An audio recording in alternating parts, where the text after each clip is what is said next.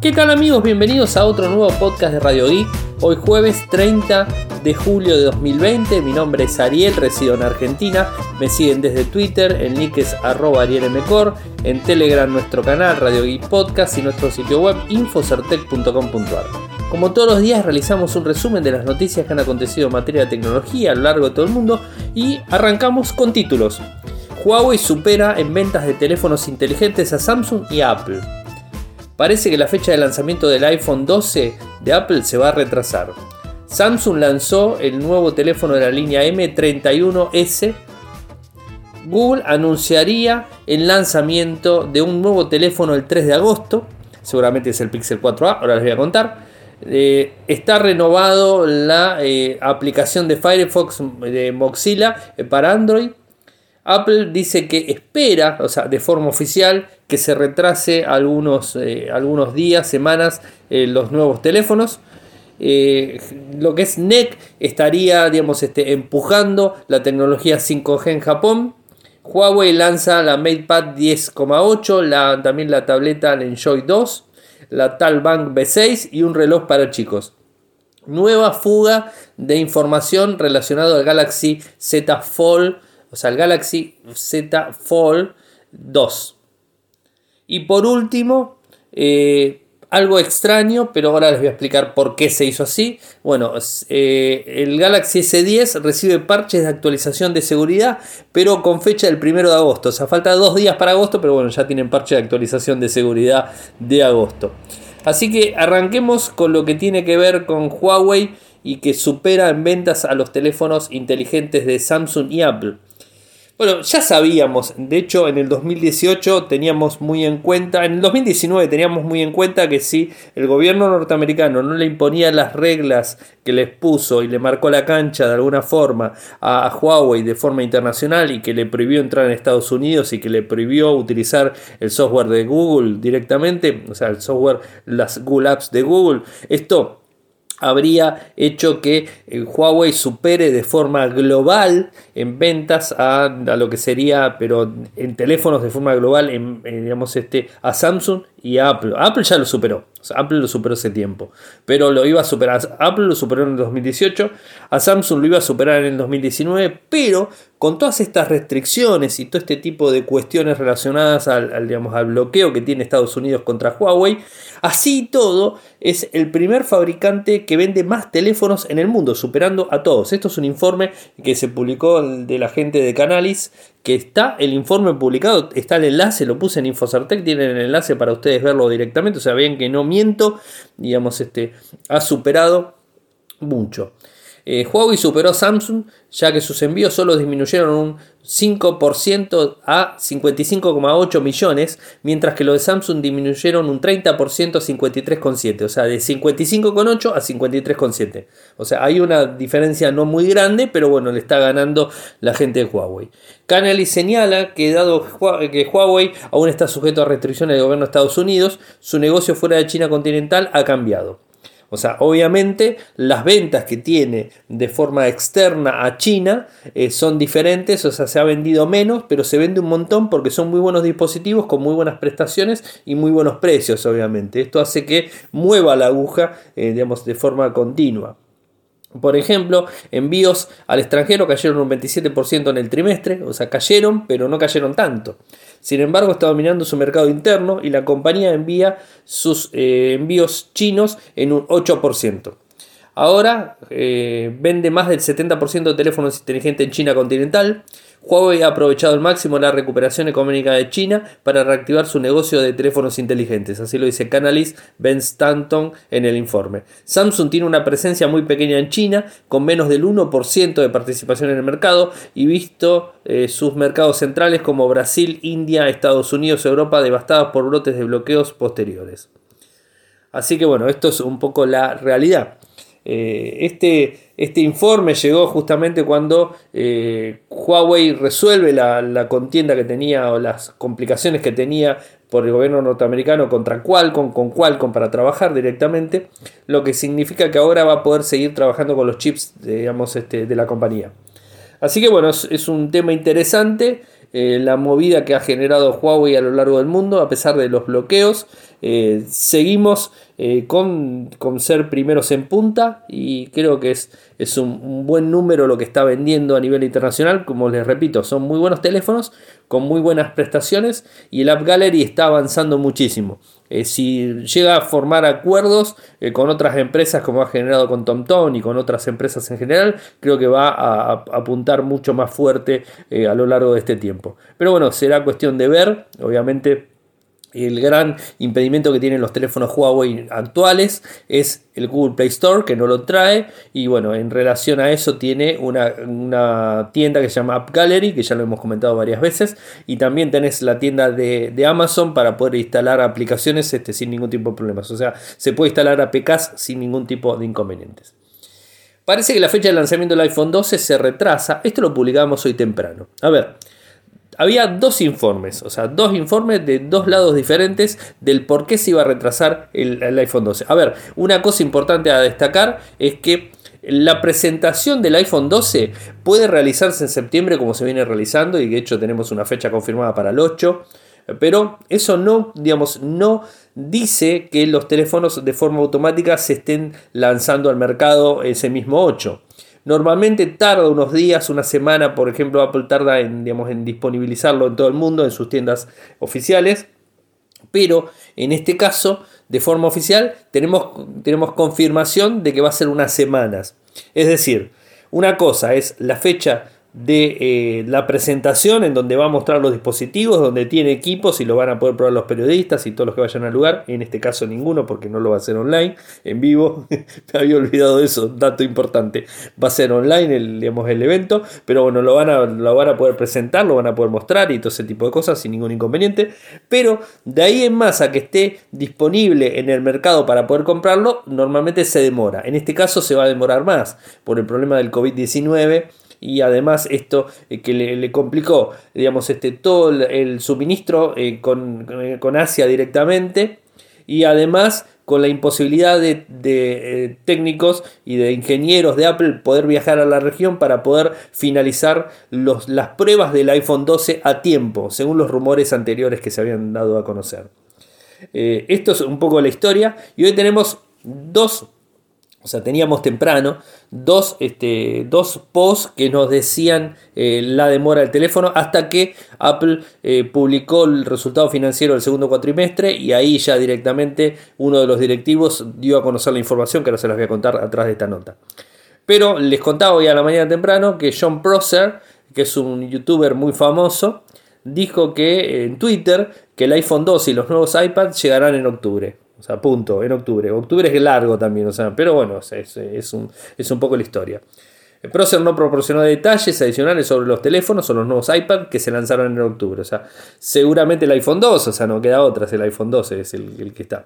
Y después, por otro lado, tenemos eh, el director financiero de Qualcomm, Akash Palihawala, eh, que se dirigió con Reuters, con Reuters, mejor dicho, sobre la orientación del fabricante de chip para el tercer trimestre de septiembre.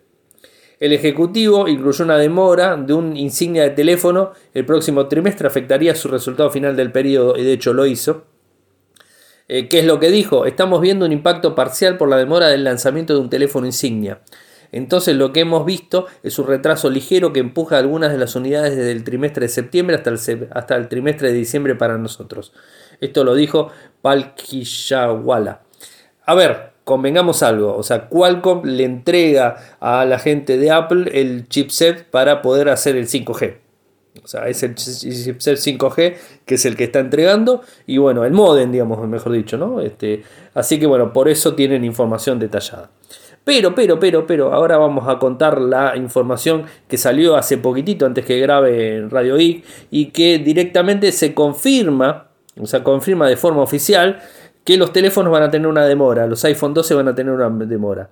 Esto es, lo dijo el director de, Apple, Luca Maestri, eh, en una llamada el 30 de julio, luego de la publicación del informe de ganancias del tercer trimestre del 2020 de la compañía, donde dijo lo siguiente, el año pasado comenzamos a vender nuevos iPhone a fines de septiembre. Este año esperamos que el suministro esté disponible una semana más tarde.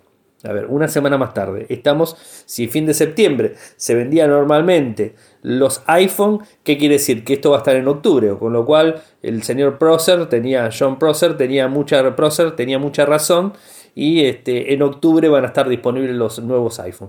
¿Cuándo de octubre? No sabemos, seguramente a mediados de octubre, pero la fecha todavía no la tenemos confirmada. Así que bueno, es un, es un, tema, un tema delicado, algo que golpeó Apple de forma directa, eh, que no solamente Apple, lo ha golpeado a todas las compañías. De hecho, eh, Samsung hay que ver el 5 de agosto cuando lance los dispositivos si van a estar todos disponibles a lo largo del mundo. O sea, y cuándo van a estar disponibles. Así que bueno, hay que esperar y ver, digamos, este, las presentaciones y saber las fechas de lanzamiento en todas partes del mundo.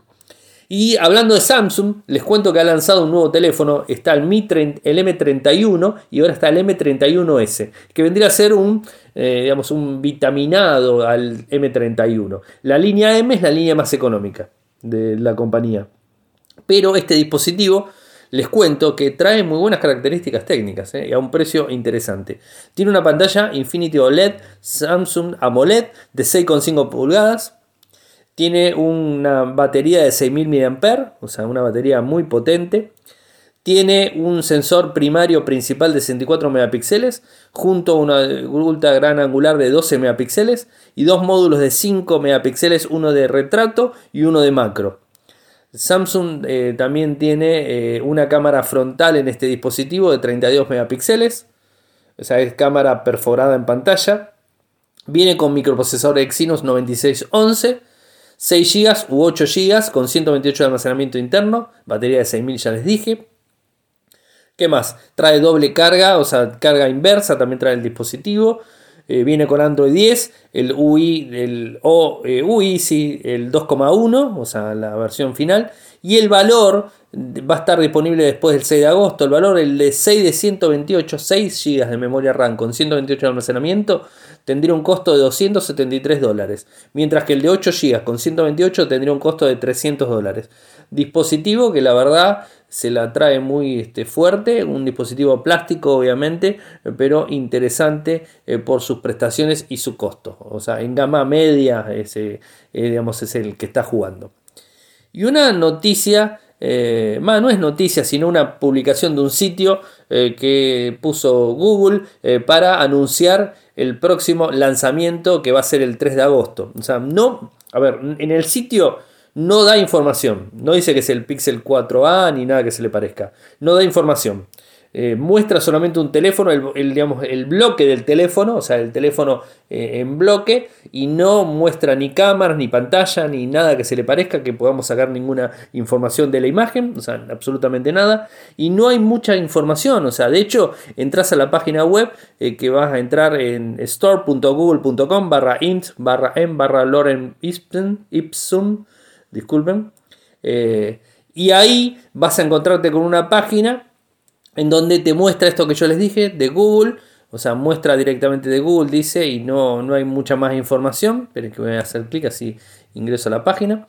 Dice de Google Phone y tiene unos... Eh, seis colores, o sea, seis, bloques con colores para poder sacar. El texto es, este, es un texto así aleatorio que no tiene mucho que ver. El teléfono, como les dije, es lo mismo. No hay información al, respecto en la web. Pero si desbloqueamos las zonas que trae, eh, digamos, el, dibujo, el rompecabezas que está para armar, las desbloqueamos, nos encontramos con un texto que dice justo lo que has estado esperando por, tele, por un teléfono o algo el teléfono con lo que, lo que habías esperado. Eso es lo que dice si desbloqueamos el texto de la leyenda que vamos a poner de izquierda a derecha azul, rojo, amarillo, azul, verde y rojo, azul, rojo, amarillo, azul, verde y rojo. Esto hacemos clic en el cuadradito y vamos cambiando los colores hasta ponerlo. Cuando ponemos los colores eso automáticamente se desbloquea el texto como les dije y está ese texto que les, que les acabo de mencionar. El sitio muestra una forma de teléfono blanco junto con seis palabras redactadas en la parte superior de la pantalla, nada más. En todo el cuerpo del principal del sitio hay un montón de Loren Ipsum, o sea, no, eh, no hay texto falso que usan creadores de sitio web, o sea, nada que se le parezca. Se espera, obviamente, que el, lanzamiento sea el Pixel 4a eh, de 6 pulgadas, conectividad 5G, un microprocesador Snapdragon 730, pero no tenemos confirmación oficial. Lo que sí sabemos es que el ese día de agosto, el 3 de agosto, va a ser el lanzamiento. O sea, la semana que viene tendríamos lanzamiento de otro dispositivo de Google. O sea, es raro, ¿no? Pero ya estamos entrando en agosto. Ya pasamos la mitad del año con pandemia, obviamente. Eh, bueno, ya entramos en agosto, ya, ya se viene, ya está ahí a la vuelta los, los eventos finales de tecnología, la IFA, o sea, ya está lo de Apple, o sea, está todo ahí a la vuelta a la vuelta de la esquina. ¿Qué es lo que les tenía que contar de Mozilla Firefox? Bueno, es que ya está disponible la versión estable de Android, o sea, la nueva versión que corresponde al número 79 es una actualización apodada Phoenix y que trae cambios visuales significativos eh, y digamos este con más ágil obviamente que la versión anterior, o sea es más ágil de la 68 que estaba a la 79 es la versión disponible, eh, trae digamos canales eh, digamos, disponibles para que funcione. ¿Qué más? tiene un conflicto con algunos usuarios por extensiones, en donde en principio eh, habilitan determinadas extensiones, pero no están muy conformes, la comunidad de, Mozilla no está muy conforme, así que esto generó un poco de discusión. De hecho, lo voy a poner el enlace, el Reddit de Firefox, van a encontrar la molestia de todos los que critican eh, por actualizar eh, la versión sin soporte de extensiones completas, o sea, con versiones de extensiones reducidas. En total serían unas 7, 8 extensiones y después no más, o sea que está complicada la situación. Les voy a pasar el Reddit para que puedan ver la noticia y ver realmente cómo están enojados los usuarios de, todas partes del mundo, los usuarios de, de Mozilla Firefox. Ayer les hablaba de Huawei y Brasil en donde el gobierno norteamericano estaba eh, detrás de, de empujar a Brasil a que no utilice Huawei y que utilice tecnología de Nokia o de Ericsson. Pero nuestro amigo eh, Seba de paso le mandamos un abrazo de acá, eh, me comenta en el día de hoy que también está la tecnología NEC, o sea, NEC, que es una compañía japonesa, y que están empujando para tratar de avanzar en el mercado internacional de 5G. Eh, y que en principio el gobierno japonés tendría un acuerdo de apoyo para, para NEC, eh, para NEC y una operadora que es la NTT, Nippon Telegraph and Telephone, eh, sería con una inversión de 64.500 millones de yenes, 603 millones de dólares, para adquirir una participación importante de 4.8 en NetCorp. Esto es lo que se está, digamos, este, haciendo una alianza para apoyar el I eh, y el marketing directamente de la NTT, que es la compañía de operador de telecomunicaciones más grande que tiene el país. Eh, NEC y NTT anunciaron un acuerdo eh, de lo que tiene que ver con la comercialización global del 5G. Así que bueno, van a tratar de salir adelante con productos de vanguardia para tratar de empujar. El Ministerio de, Economía y Comercio de la Industria de Japón planea proporcionar 70 millones de yenes a NEC, Fujitsu y otras compañías japonesas para desarrollar equipos y redes 5G. Los objetivos son de NEC y NTT, que desarrolle y venda eh, en todo el mundo un procesador de señal digital compacto con rendimiento mundial y bajo consumo de energía. Trabaje con operadores de red de telecomunicaciones globales y proveedores de equipos de comunicación para proveer las especificaciones de la alianza de red de acceso de radio abierto eh, mientras desarrolla y vende productos competitivos a nivel mundial. Desarrollar tecnologías innovadoras y discos ópticos inalámbricos que permitan una mayor capacidad, mayor funcionalidad, sistema de cable submarino, menor costo. Eso también es una de las cosas. Eh, la verdad es una, buena noticia porque si bien tiene un porcentaje del 1%, y quiere, desde Japón quieren empujarlo a NEC y a NTT para este, salir adelante y tratar de prestarle eh, una, una contraofensiva a la gente de Huawei. Recordemos que Japón no va a utilizar tecnología Huawei, va a utilizar tecnología NEC y este, otro de los países que estarían pensando en utilizar tecnología de NEC es este, el Reino Unido de hecho, hay algunas, este, algunos acuerdos dando vueltas entre Reino Unido y NEC para implementar la tecnología de ellos. Pero bueno, todavía está dando vueltas. Y de Huawei tengo para comentarles que ha lanzado en principio una MatePad 10,8, una muy buena tableta, una tableta Enjoy 2, una Talbank y un reloj inteligente para chicos. Les cuento. La MediaPad 10.8 eh, es una pantalla LCD IPS de 10,8 pulgadas con 2560 x 1600 píxeles, 280 ppi.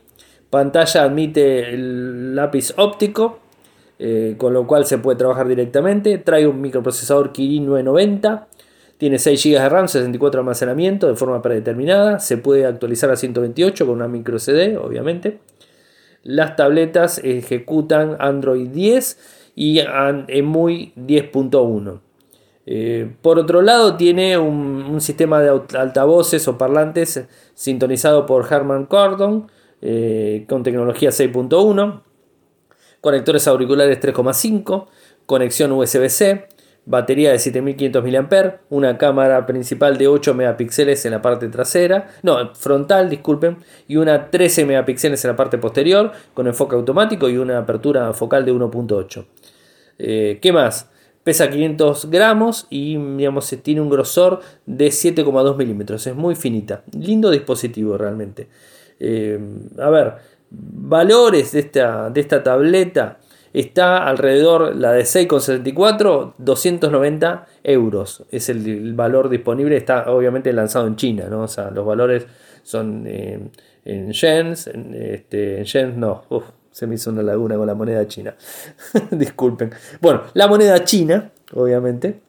Y, eh, digamos, este, en, euros sería 290 o 340 dólares. O sea, eso se los paso directamente. Y la versión 5G estaríamos hablando de algo de 380 por ahí dólares y 240 por ahí este, en lo que sería euros. 340 lo que sería euros. Por otro lado, la, Huawei Enjoy Tablet 2, un dispositivo más económico con prestaciones un poquitito más bajas, un costo inferior, estamos hablando de 230 dólares o 195 euros, 4,64 GB o 4,128. Eh, una tableta 10,1 pulgadas en 1920 x 1200 píxeles, ya acá baja. Puntos por pulgada cuadrada 224, realmente bueno pero el microprocesador es un Kirin 710A, eh, con lo cual baja un poco la, prestación del dispositivo. Tiene una batería de 5100 mAh, carga rápida de 10 watts, en la caja trae disponible. Solo tiene dos altavoces, o sea, dos parlantes, conector jack 3,5 y está disponible ya en China para poder comprarlo. Después me toca hablar del Huawei Telbank B6 eh, que vendría a ser una, una, bandita que tiene algo, algo interesante. Eh, cuando, sacas el, cuando el dispositivo de la, de la pulsera, te queda un parlante, un, digamos, un auricular Bluetooth, o sea, un auricular monofónico, obviamente, Bluetooth, para poder conectar al dispositivo, al celular, al iPhone o al, o al Android sin ningún tipo de problemas. O sea, es un auricular de una oreja. Es para manos libres más que nada, me imagino viene en correa de silicona, cuero o metal, o sea, tiene diferentes opciones. La bandita es una, tiene una pantalla AMOLED de 1,53 pulgadas con una densidad de píxeles de 326, muy buena densidad, 188 x 460 píxeles notificaciones de teléfono, puede mostrar, es IP57, resistente al agua obviamente, frecuencia cardíaco, monitoreo de SPO2, seguimientos de sueño, bueno, todas las opciones que normalmente se les ocurre, tiene una batería de 120 mAh, durar, eh, puede durar hasta 3 días eh, en modo banda inteligente. Y se puede cargar directamente con la USB-C, o sea, dura muy poco, pero bueno, es lo que hay. Es chiquitita, obviamente. Y el auricular Bluetooth le puede dar hasta 8 horas de, ah, digamos, de, digamos, de autonomía. No me salía. Y el reloj para chicos es bastante grande. Se llama reloj Huawei 4X. Está dirigido para los más chicos de la casa. Es resistente al agua. Es ligero. Pesa 67,7 gramos. Una batería de 800 mAh. Puede durar hasta 5 días. Tiene una pantalla AMOLED de 1,41 pulgadas, 320 x 360, una cámara selfie de 5 megapíxeles, también una cámara eh, de 8 megapíxeles para fotos generales, o sea, un doble cámara tiene el dispositivo, tiene una cámara de frente y una cámara de costado. Eh, está lindo el reloj, o sea, se ve lindo.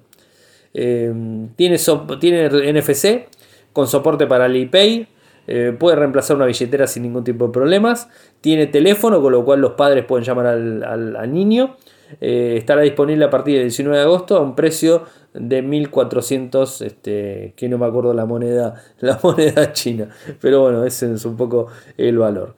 Así que bueno, eso sería todo el lanzamiento de, eh, de Huawei. Me quedan dos noticias. Por un lado, el Galaxy Z Fold del 2 5G. Eh, hay una, digamos, este, una filtración, se empezó a mostrar la semana pasada, ahora tenemos más información, de hecho renders oficiales y digamos, este, el valor del dispositivo estaríamos hablando de 2.000 dólares, obviamente no va a haber diferencia.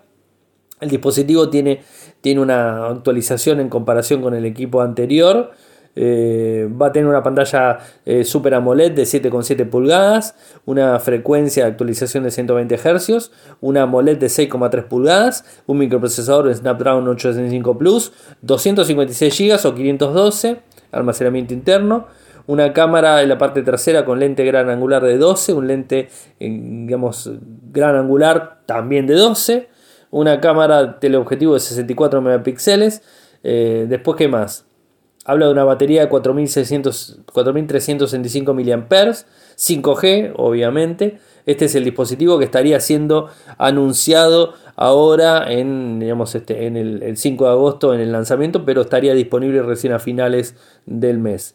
Esto sería la información eh, oficial del dispositivo. Eh, pensábamos que iba a ser más barata porque en un momento se había dicho que el, que, el, Fold 2 iba a ser más económico que el Fold 1, pero no, evidentemente error en la, digamos, este, en la fuga que hubo en su momento y en este caso no, o sea, va a estar el mismo valor que el Fold del año pasado. Y por último, último del día y último de la semana, me queda contarles que eh, Samsung ha lanzado en el Galaxy Z10 el parche de seguridad de agosto. A ver, seguramente ustedes piensan, pero ¿cómo puede ser si estamos en julio y tiene fecha del primero de agosto? Bueno, les cuento. Normalmente, eh, digamos, los parches de actualización se generan en relación a lo que Google envía a los fabricantes todos los meses, digamos, de actualizaciones de seguridad para el sistema operativo Android.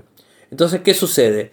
Eh, Google envía los parches pero se envía, se sale en este caso sería del 25 de junio al 25 de julio. Ese sería el, digamos, el periodo del parche. Seguramente el 25 de julio se lo enviaron a Samsung, Samsung pudo desarrollar los parches de seguridad para este teléfono más rápido de lo normal, hizo todas las pruebas, funciona perfecto y automáticamente lo lanza con el primero de agosto. Esto es lo que sucede. También recuerden que si ustedes reciben un parche de seguridad que dice 5 de agosto, no quiere decir, como normalmente los píxeles vienen el 4 o el 5 de cada mes, eh, no quiere decir que el parche de, seguridad corresponde hasta el 4 de agosto, sino que es hasta el 25 de julio. Entonces por eso se genera. Eh, igualmente lo publicaron este, de forma muy apresurada. Eh, genera algún, algún conflicto, digamos, este, en la cabeza de algunas personas diciendo, ¿cómo puede ser que tengan un parche de seguridad antes de que llegue el mes? Están tirando alguna fecha diferente. Bueno, es por eso simplemente que se largan los parches del 25 al 25 de cada mes y que obviamente los fabricantes empiezan a desarrollar el parche y este, lo ponen.